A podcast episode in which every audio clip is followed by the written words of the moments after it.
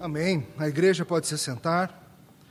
Nós pedimos a Deus cantando que Ele fale conosco e é isso que Ele vai fazer agora, por meio da exposição da Sua palavra. Eu peço que você abra a sua Bíblia em Êxodo 33.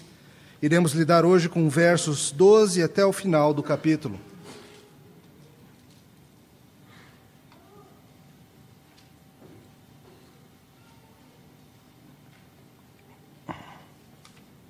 Êxodo 33, de 12 até o final do capítulo. Continuando nossos estudos em Êxodo, na semana passada, pastor Breno ensinou acerca da, da conversa em que Deus explica algumas coisas importantes sobre a jornada do seu povo na Terra Prometida, rumo à Terra Prometida, e hoje lidaremos com a conversa que acontece logo após aquilo. Escute com fé a leitura da palavra do Senhor, a partir do verso 12, na santa palavra de Deus. Disse Moisés ao Senhor: Tu me dizes, faze subir este povo porém não me deste saber a quem has de enviar comigo. Contudo, disseste: Conheço-te pelo teu nome, também achaste graça aos meus olhos. Agora, pois, se achei graça aos teus olhos, rogo-te que me faça saber neste momento o teu caminho, para que eu te conheça e ache graça aos teus olhos, e considera que esta nação é teu povo. Respondeu-lhe: A minha presença irá contigo, e eu te darei descanso. Então lhe disse Moisés: Se a tua presença não vai comigo, não nos faça subir deste lugar, pois como se há de saber que achamos graça aos seus olhos, eu e o teu povo? Não é porventura em andares conosco, de maneira que somos separados, eu e o teu povo, de todos os povos da terra? Disse o Senhor a Moisés: Farei também isto que disseste, porque achaste graça aos meus olhos, e eu te conheço pelo teu nome. Então ele disse: Rogo-te que me mostres a tua glória. Respondeu-lhe: Farei passar toda a minha bondade diante de ti, e te proclamarei o nome do Senhor. Terei misericórdia de quem eu tiver misericórdia, me compadecerei de quem eu me compadecer. E acrescentou: Não me poderás ver a face, porquanto homem nenhum verá a minha face e viverá. Disse mais o Senhor: Eis aqui um lugar junto a mim, e tu estarás sobre a penha. Quando passar a minha glória, eu te porei numa fenda da penha, e com a mão te cobrirei até que eu tenha passado.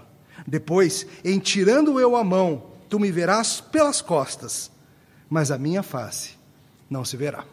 Até aqui a palavra de Deus, oremos.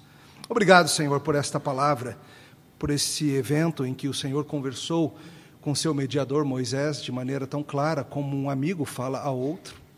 E nós pedimos que o Senhor abençoe-nos nessa noite à medida que nós ouvimos também a exposição desse texto, que o Senhor use a tua palavra para derribar e para erguer, para transformar e para moldar. Em nome de Jesus. Amém. Queridos, há duas ideias que aparecem nesse nosso texto, duas coisas que são em geral comum a quase todos nós, se não a todos nós. Por um lado, nós temos o desejo humano de ver com seus próprios olhos coisas grandiosas, coisas gloriosas. Por outro lado, o desejo humano de ver com seus próprios olhos coisas que lhe dê segurança de que tudo vai ficar bem. E essas duas ideias aparecem no nosso texto. Vamos pensar um pouquinho sobre como elas acontecem. Por exemplo, a ideia de querer ver com seus próprios olhos coisas gloriosas ou grandiosas. A pergunta é: por que razão uma pessoa iria se dar ao trabalho e ao gasto financeiro de, por exemplo, ir ao Rio de Janeiro nas Olimpíadas para assistir e o Usain Bolt correr? Veja, ele vai gastar um dinheirão ele vai ficar desconfortável.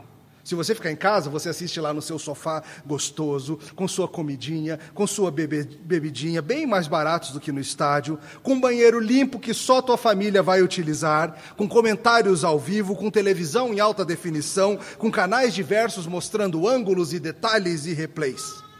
Se você for lá no estádio, você vai sentar mal, você vai passar horas na fila, você vai gastar um dinheirão, você vai dividir o banheiro com 80 mil pessoas Tá, 40 mil homens, 40 mil mulheres. Você vai ver de longe. Então, por que, que a pessoa quer ir? Porque ela quer ver com seus próprios olhos algo que ela sabe que vai ser glorioso. Algo parecido acontece com a música. Dificilmente aquela apresentação ao vivo da sua banda preferida vai ter a mesma qualidade musical de você ouvir o seu CD ou o seu MP3 naquele seu grande aparelho de som projetado, bonito, maravilhoso.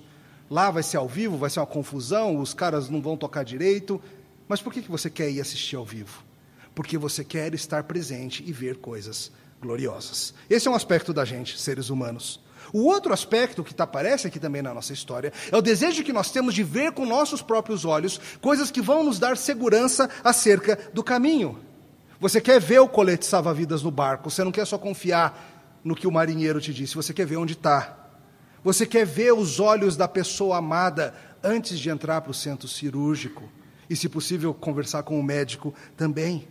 Vocês, crianças, quando vocês vão fazer uma apresentação de balé, de futebol, de judô, vocês procuram na arquibancada: cadê o papai? Cadê a mamãe? Cadê vovô? Cadê aquela pessoa que me dá segurança com sua própria presença? Hoje nós vamos ver o mediador do velho pacto, Moisés, com esses dois mesmos anseios. O anseio de com seus olhos ver coisas gloriosas e o anseio de com seus olhos ver coisas que lhe assegurem da presença protetora de Deus. E nós vamos ver esses dois aspectos e como eles se unem de uma maneira especial nas promessas que nós temos acerca da presença de Jesus conosco. Nisso tudo nós vamos aprender sobre como Deus vai cuidar da gente no caminho.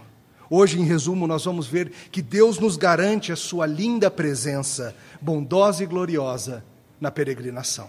Esse é o resumo. Deus nos garante a sua linda presença bondosa e gloriosa nessa peregrinação. Vamos ver isso em duas partes. Primeira coisa para a gente investigar hoje é que na peregrinação nós devemos ir seguros na presença do Senhor. Olha de novo a conversa ali a partir do verso 12. Disse Moisés ao Senhor: Tu me dizes, faze subir este povo, porém não me deste saber a quem has de enviar comigo. Contudo, disseste: Conheço-te pelo nome, também achaste graça aos meus olhos. Agora, pois, se achei graça aos teus olhos, rogo-te que me faça saber neste momento o teu caminho, para que eu te conheça e ache graça aos teus olhos, e considera que essa nação é teu povo. E Deus responde o quê? A minha presença irá contigo, e eu te darei descanso. Queridos, em semanas recentes temos tratado dos eventos que se passam logo após Moisés descer do monte com as tábuas da lei e com as instruções detalhadas sobre o tabernáculo. Tratamos do triste episódio do bezerro de ouro e nisso aprendemos sobre nossas próprias idolatrias, sobre o nosso próprio coração. Aprendemos também muito sobre a maravilhosa intercessão do mediador do velho pacto, Moisés. Vimos como ele se coloca entre Deus e sua ira e aquele povo pecador. Vimos como Moisés representa Deus para o povo e o povo para Deus. E na semana passada tratamos, pastor Breno falou com a gente, sobre como Deus fala para eles: e vocês vão para a terra prometida, mas eu não vou junto. Porque se eu for junto, não vai sobrar nada de vocês. Porque vocês são um povo aprontão. E vimos o que Deus fala acerca disso e a perspectiva temível de ter que ir na peregrinação sem Deus do nosso lado. Vimos então que Moisés foi para a tenda da congregação, para sua tenda, para conversar com o Senhor que desceu simbolicamente na coluna de nuvem, e agora nós estamos vendo a conversa entre Deus e Moisés. Como um amigo conversa com o outro, Deus conversa com Moisés, e Moisés tem três pedidos para fazer ao Senhor. O primeiro deles é o pedido daquele coração que sabe que a jornada é dura demais para avançar sozinho. O coração que quer ver na arquibancada aquele que dá segurança para ele, aquele que ele sabe que o ama e protege, que vai estar junto, é o que diz o verso 12. Tu me dizes, faze subir a este povo, mas eu não sei quem vai comigo. Eu não sei quem vai comigo. Ao mesmo tempo, Moisés fala: Tu disseste, Senhor, que me conhece pelo nome, que achei graça diante de ti. A gente não sabe exatamente quando que Deus falou essa questão do nome para Moisés, não está registrado em outra parte da Bíblia, mas certamente aconteceu. E veja que Moisés apela para a graça de Deus. Como mediador, Moisés está cada vez mais crescendo no entendimento de o que é a sua função. E ele pede algo a Deus, e ele pede algo baseado não no seu mérito, não na sua justiça ou capacidade, mas baseado na graça de Deus. Senhor, se eu achei graça diante de ti, me diga, quem é que vai comigo? E ele lembra a Deus, ele fala: Lembra, Senhor, essa nação é tua, eles levam o teu nome. O que acontecer com eles vai refletir na tua imagem. Veja, queridos, Moisés está lidando com a difícil tarefa de liderar o povo, entender, e ele sabe muito bem que é impossível levar esse povo em segurança até a terra prometida se Deus não for com eles. Sabe quando você vai fazer uma longa viagem de carro, dessas aí de 1.200 quilômetros, e logo nos primeiros 20 quilômetros fura o pneu? Todo mundo no carro, as crianças relativamente quietas, suprimento, tanque cheio, estradão aberto diante de você, e lá vai você para o acostamento trocar pneu, ralando o joelho na brita quente, arrumando uma dor lombar e sujando a mão de graxa. Tem coisa mais desanimadora do que isso? Mas é o que aconteceu com essa marcha do povo de Deus. Mal começou a marcha, saindo do Sinai, e já furou o pneu. O povo foi atrás do bezerro de ouro, o povo se dirigiu para a idolatria. Ok, se resolveu a situação, trocou o pneu, se livraram dos idólatras, renovaram o desejo de ir, mas por certo, Moisés deve estar com baita medo. O que, que vem por aí?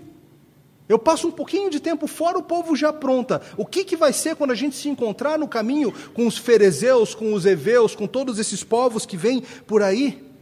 E mais, Deus acabou de falar que Ele não vai com a gente, se não for, Ele consome todo mundo.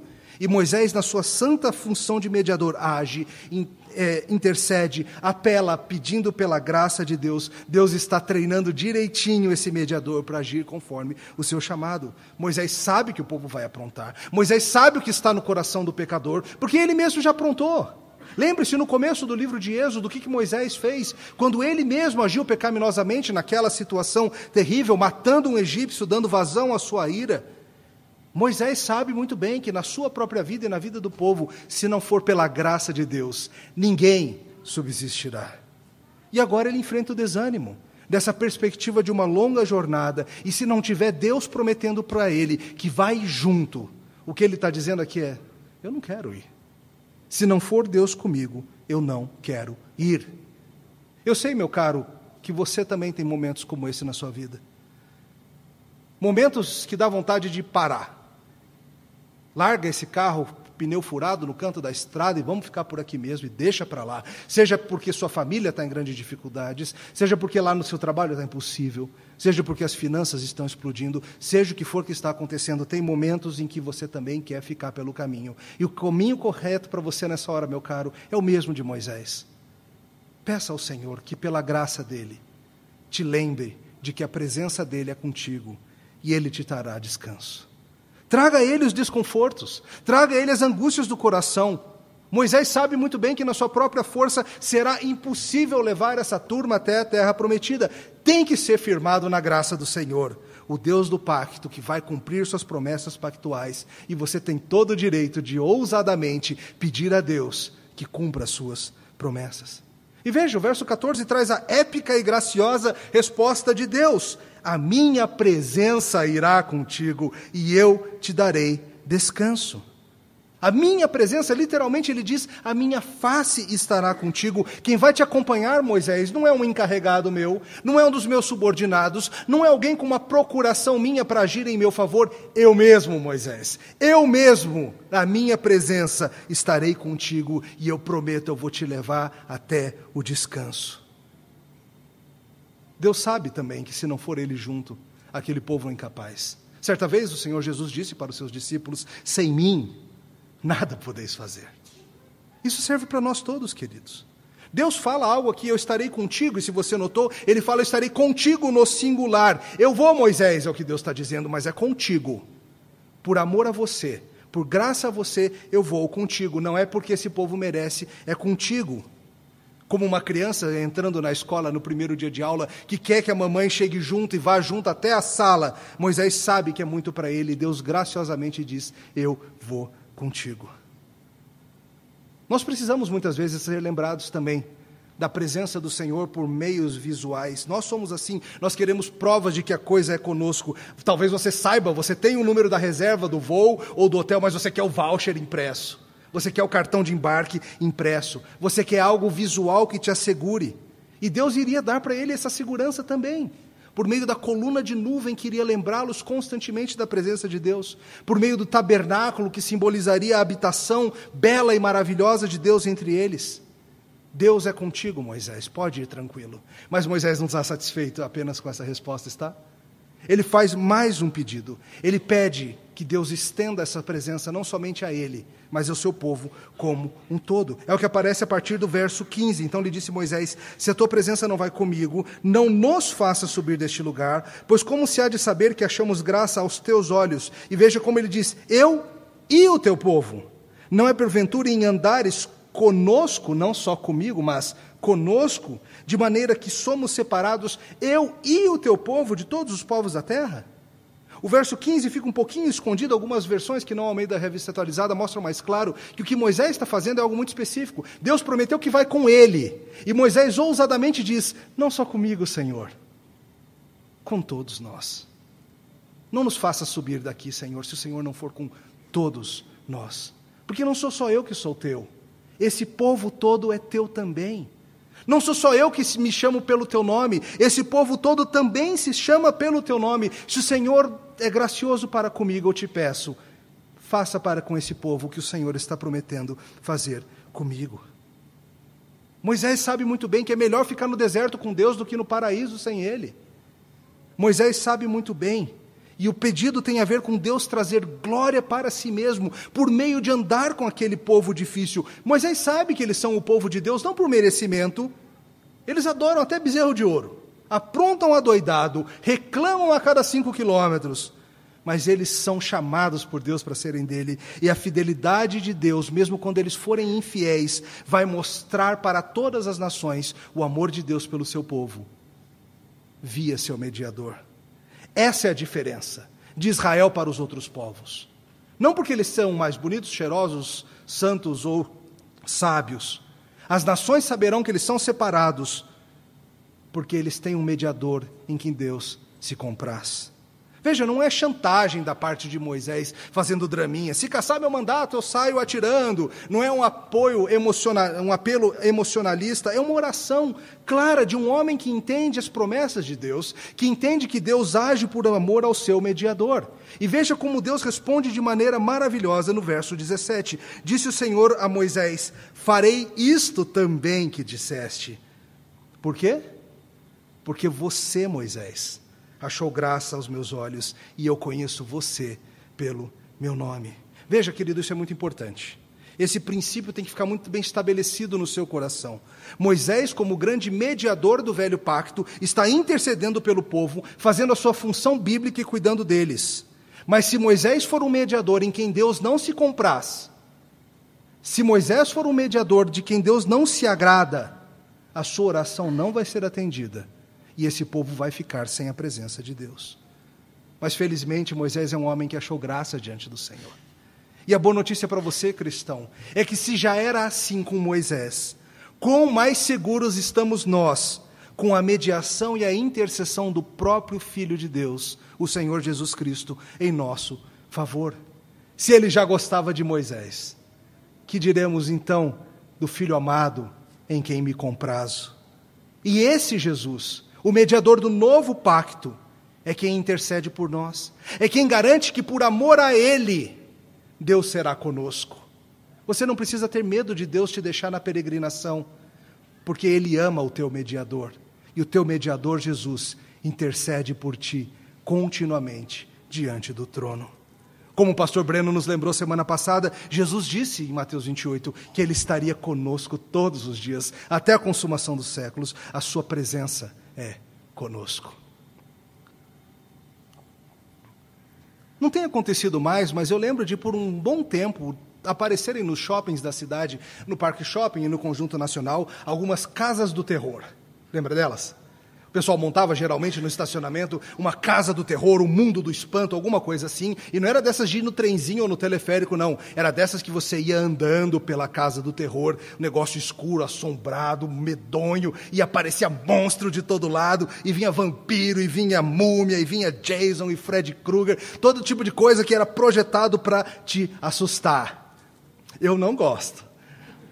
Mas eu fui muitas vezes com a turminha da UMP da Mocidade. Se for de galera, eu até encaro e junto. Depois pede para a Nelise contar para vocês o dia que o Conde Drácula abriu a tampa do caixão na testa dela e sangrou adoidado lá no meio da Casa do Terror. Mas eu quero lembro, eu lembro pensando na Casa do Terror. Lembrei certa vez, 14 anos de idade, visitando meus tios, Carlinhos e Lu, lá na Espanha. Fomos num parque de diversões, eu e alguns dos primos, eu por certo, Júnior e Carla, não lembro se Rubem estava também, mas lembro que a gente foi numa dessas casas do terror. Estávamos lá, eu com 14 anos, a gente no grupo, e vem o primeiro monstro e dá as instruções de segurança e não sei o quê, eu estava nem aí, não estava nem prestando atenção.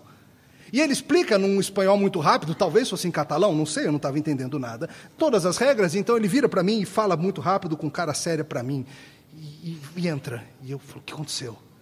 E Júnior, meu primo, explica para mim: ele disse, Emílio, que você foi escolhido para ser o líder do grupo pela Casa do Terror. Meus amigos, que sufoco. Eu tenho uma boa notícia para você, meu cara. A nossa peregrinação nesse mundo, ela é muitas vezes muito mais parecida com uma casa do terror do que com um jardim botânico. Muito mais parecido com a peregrinação de Israel pelo deserto, em que encontrarão toda sorte de perigos, em que encontrarão povos pagãos com rituais abomináveis que lidarão com a idolatria do coração. A jornada de Israel parece muito mais a casa do terror do que um passeio no bosque. E a tua jornada também é parecida com a casa do terror. Nosso tempo não é diferente e parece coisa do espanto. A matança desenfreada de nenéns no ventre das suas mães, as atrocidades cometidas contra a criação, a perversão sexual, o desamor, a crueldade, a escravidão ao pecado. Estamos andando por esse mundo e ele muitas vezes, querido, vai parecer a casa do terror. Mas a boa notícia que eu tenho para te dar é que quem vai cuidar de ti, quem vai liderar o teu grupo, não é o teu pastor Emílio, não é o outro pastor da igreja, não é um dos presbíteros da igreja. Quem vai contigo e garante a tua presença e garante que te levará ao descanso é o próprio bom pastor Jesus Cristo. E vai ser meio apavorante aqui e acolá. E vai ter hora que você vai fechar os olhos e só andar. Mas Ele é contigo. E a tua, sua presença nos basta. Assim dá para encarar melhor esse mundo, não dá, não? Com a certeza de que Ele é conosco. Um autor diz muito sabiamente: a presença de Cristo provê a capacidade para realizar a tarefa e nos assegura do seu resultado. Nós não temos um pilar de nuvem que nos guia como igreja, afinal, nossa peregrinação não é física como a deles era, atravessando uma porção de terra, nossa peregrinação é espiritual, mas nós temos outras demonstrações visíveis da Sua presença. Por exemplo, quando nós vemos os sacramentos sendo realizados, quando nós participamos da Santa Ceia do Senhor, é uma demonstração visível de que Jesus é contigo. Outra delas é quando você vem aqui à igreja.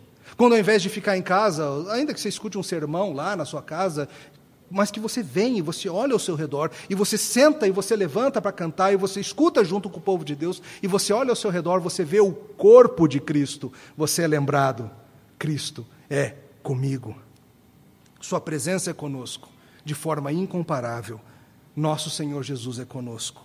E Ele enviou seu Espírito Santo para habitar conosco, habitar em nós. Deus é conosco, queridos.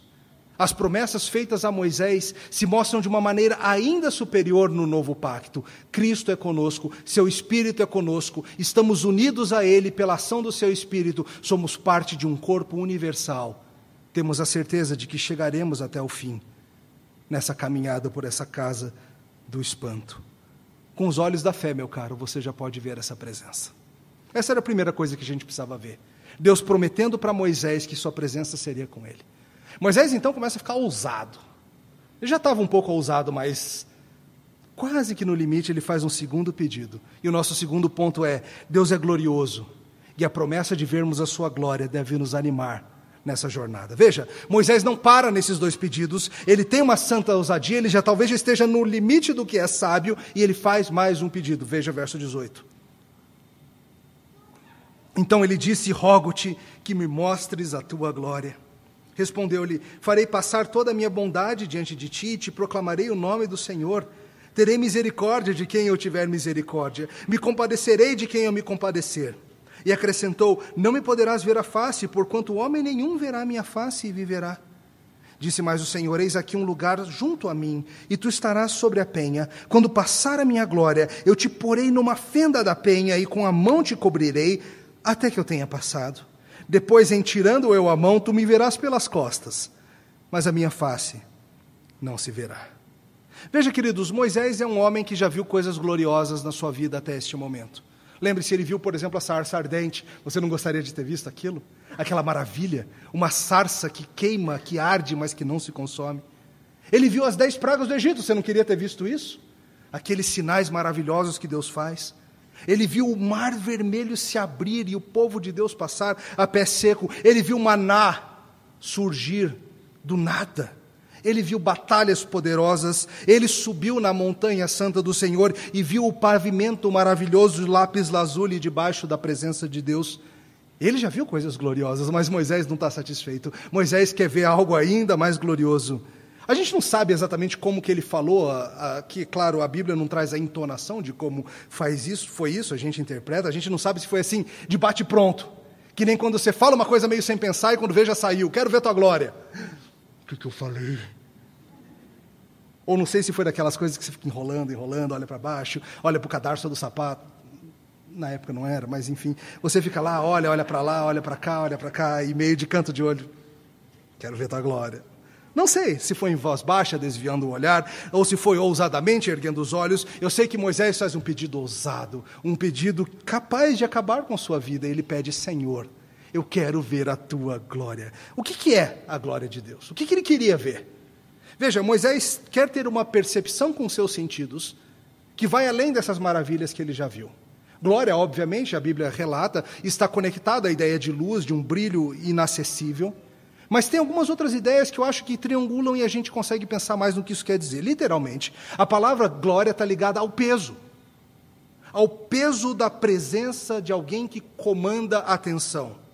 Já aconteceu contigo, eu tenho certeza, de estar em um certo ambiente e de repente entra uma pessoa que parece que todo mundo no ambiente para o que está fazendo e olha para a presença dela. A sua presença comanda a atenção seja por ser alguém impressionante, majestoso, forte, belo, altíssimo, seja o que for, a sua presença exige atenção.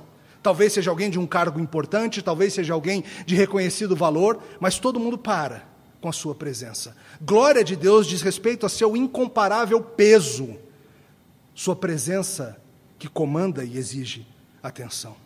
Essa é uma ideia que te ajuda a pensar. Uma outra ideia, essa eu tirei do presbítero Cláudio. Ele explicou certa vez glória de uma maneira muito boa para as crianças e eu vou usar aqui. Ele nos lembra dos desfiles militares do 7 de setembro. Pensa num desfile militar.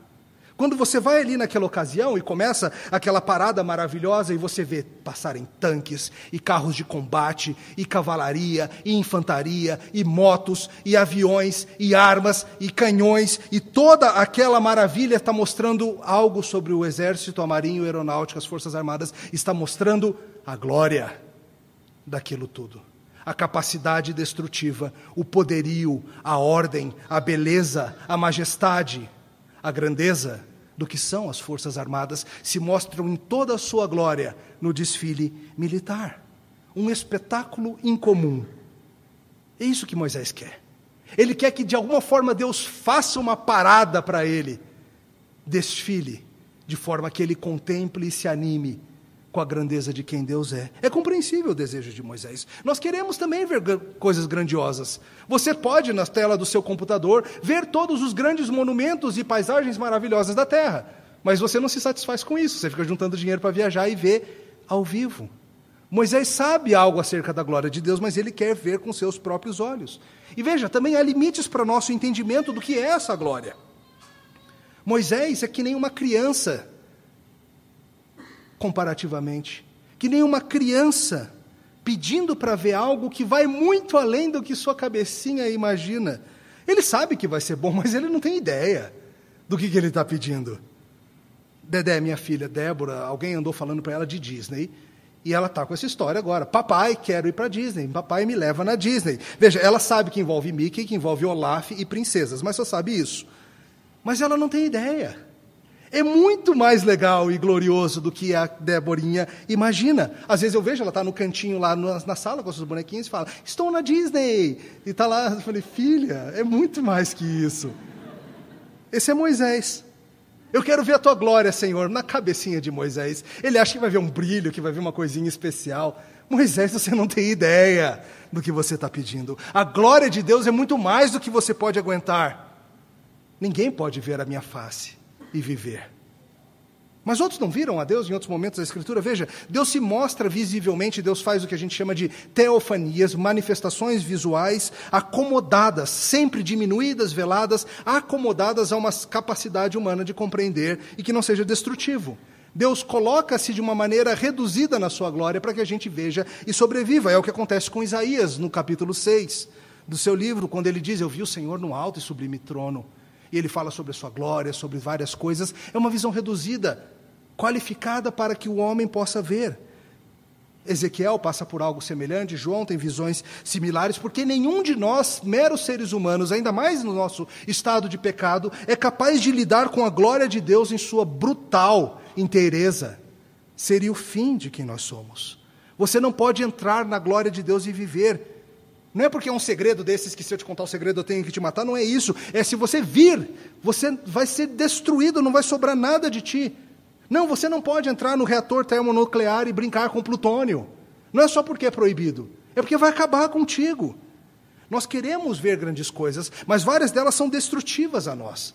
Eu e Nelise, certa vez, tivemos o privilégio de ver um dos maiores espetáculos da Terra com nossos olhos, que é um derramamento de lava.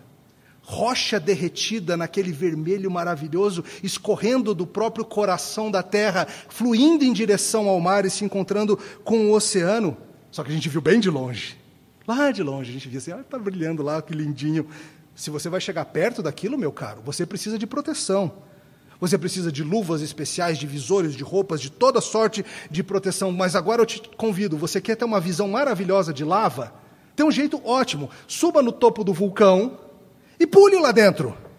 E à medida que você vai caindo, você vai ver jatos de lava passando por cima, você vai ver as paredes escoando, você vai ver tudo aquilo acontecendo, e quando você cair dentro da lava, você vai ter uma visão privilegiada de uma das coisas mais lindas que existe nesse mundo. E aí, top? Isso não é nada, querido em comparação com a ideia de você ser imerso dentro da presença gloriosa, incomparável de Deus, sem filtro, sem proteção. Vai ser completamente destrutivo. Moisés, você não sabe o que você está pedindo, Moisés. Mas espera aí, Moisés. Você é um pecador, você é um mero ser humano, a luz que é inacessível a você.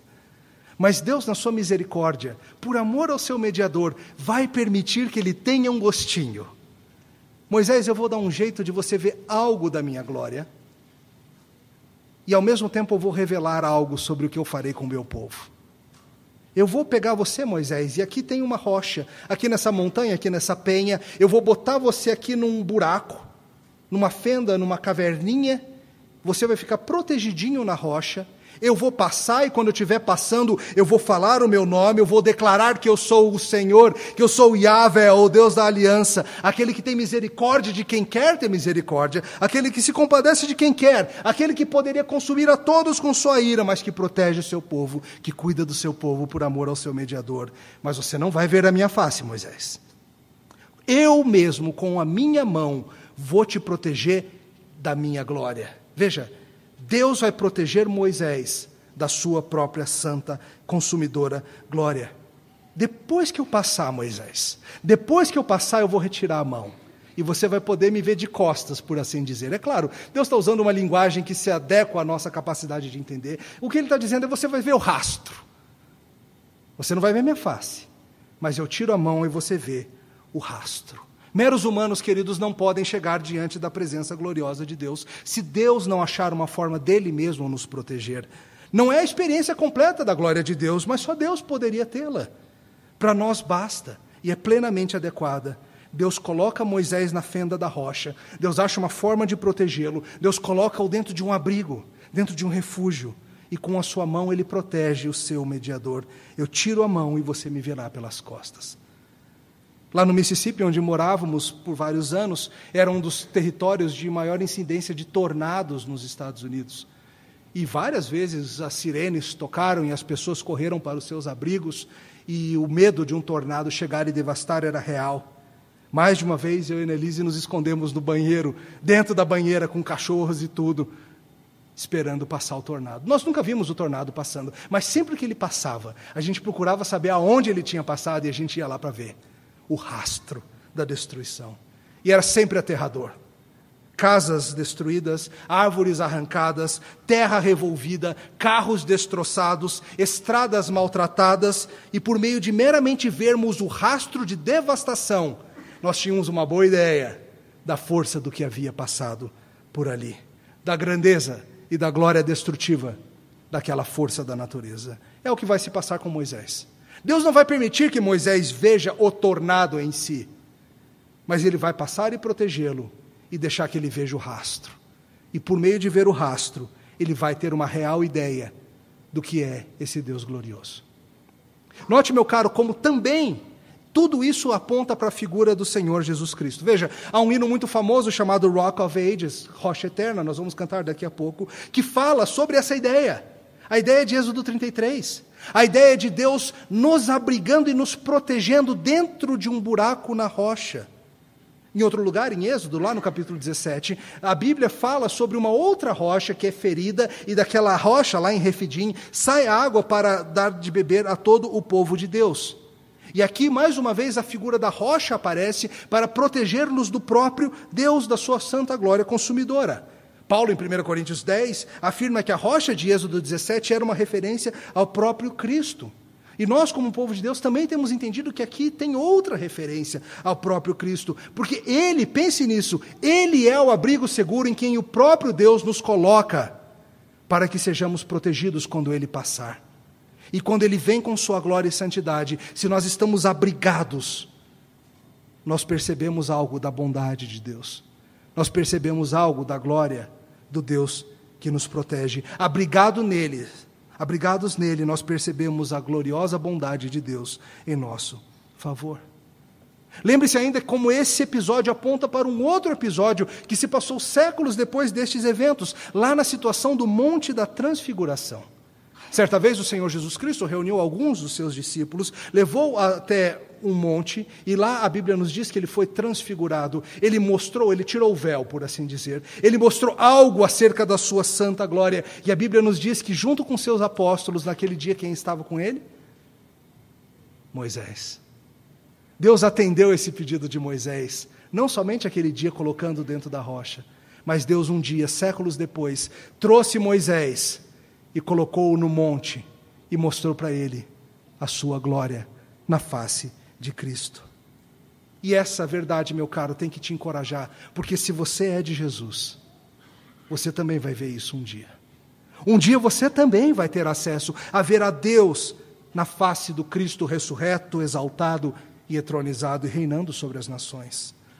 Isso causou tal impressão nos apóstolos que João, escrevendo décadas depois, dizia: Nós vimos a sua glória. Você ainda não viu a glória de Cristo. Mas você tem a promessa bíblica de que se você for dele, você verá. De que se você se abrigar na rocha eterna, você terá acesso a ver a bondade de Deus e a sua glória um dia. Você que está aqui hoje deseja proteção e glória, há um caminho, há um belo caminho, há um jeito de nos aproximarmos de Deus gloriosamente. E para isso você tem que ser protegido pelo próprio Deus que com sua bondade e sua graça providencia um abrigo seguro contra a sua própria santidade. E nisso você vai ver a sua glória. Você é protegido, você recebe descanso, você recebe glória. Essa é a boa notícia do Evangelho, meu caro em sua morte na cruz do Calvário, em sua boa ação em nosso favor, Jesus Cristo cobre os nossos pecados, Jesus provê nele mesmo um abrigo, uma fenda segura, onde nós podemos nos esconder em segurança, onde podemos já agora, ainda nessa vida, gozar de algo da glória de Deus, vendo a sua bondade e vendo o rastro de quem Ele é. Certa vez os discípulos de Jesus estavam, como a gente está tantas vezes, preocupados com a vida, semblante caído, coração turvo. Jesus estava explicando para eles, nós lemos João 14, que ele não ia ficar muito tempo com eles, que ele iria para a casa do Pai para preparar morada para eles. E eles começam a ficar ansiosos, chega um ponto que Felipe diz: Senhor, mostra-nos o Pai, isso nos basta. Felipe queria ver coisas gloriosas. E Jesus falou o que para ele? Felipe, há tanto tempo eu estou contigo, eu estou convosco que vocês não me conhecem. Quem vê a mim vê o Pai. Eu estou no Pai e o Pai está em mim. Tudo que você precisa, meu caro, para a tua jornada está em Cristo. Ele é a presença que garante que você chegará ao descanso. Ele é o abrigo que já nos mostra algo da glória de Deus. Se você é dele, você foi unido a ele espiritualmente pela ação do Espírito Santo. E se Deus já se alegrava e se comprazia no seu mediador Moisés, se ele já prometia estar com seu povo por amor a Moisés, quanto mais com nós, conosco, que temos como mediador o próprio Filho amado em que ele se compraz. Se você está pela fé unido a Cristo, meu caro, você está dentro dessa assombrosa realidade do novo pacto. Talvez, como Tomé, você siga achando que você precisa ver coisas gloriosas para crer. Mas, como a própria disse, a Bíblia nos diz: bem-aventurados os que não viram e creram. Está falando de nós uma incontável multidão de todos os povos, línguas e nações que não veriam a Cristo fisicamente nesta vida, mas que o veriam sim com os olhos da fé e se abrigariam nele, na rocha eterna, fendida por nós. E as promessas, queridos, são de que a Sua presença já é conosco de que nós já podemos perceber algo da Sua glória, da Sua bondade por meio de Jesus Cristo. E um dia, se você estiver nele, você verá o Cristo ressurreto, glorioso e amável, a glória do trono, a glória do Rei do universo. Você já viu a presença de Cristo na proteção do seu povo pela fé? Abra os olhos e você vai ver em toda parte Ele cuidando de você. Você já viu coisas gloriosas nesta vida? Você só viu o rastro. Oremos. Te louvamos, Senhor, por Jesus Cristo, o mediador do novo pacto. E nós pedimos que o Senhor nos ajude a nos alegrarmos nesse abrigo seguro que encontramos, nas promessas pactuais da tua presença e do descanso final. Nós nos alegramos, Senhor, no nosso mediador. E nós sabemos que estamos seguros porque o Senhor se compraz nele. No nome dele oramos. Amém. Vamos ficar de pé, vamos cantar ao Senhor.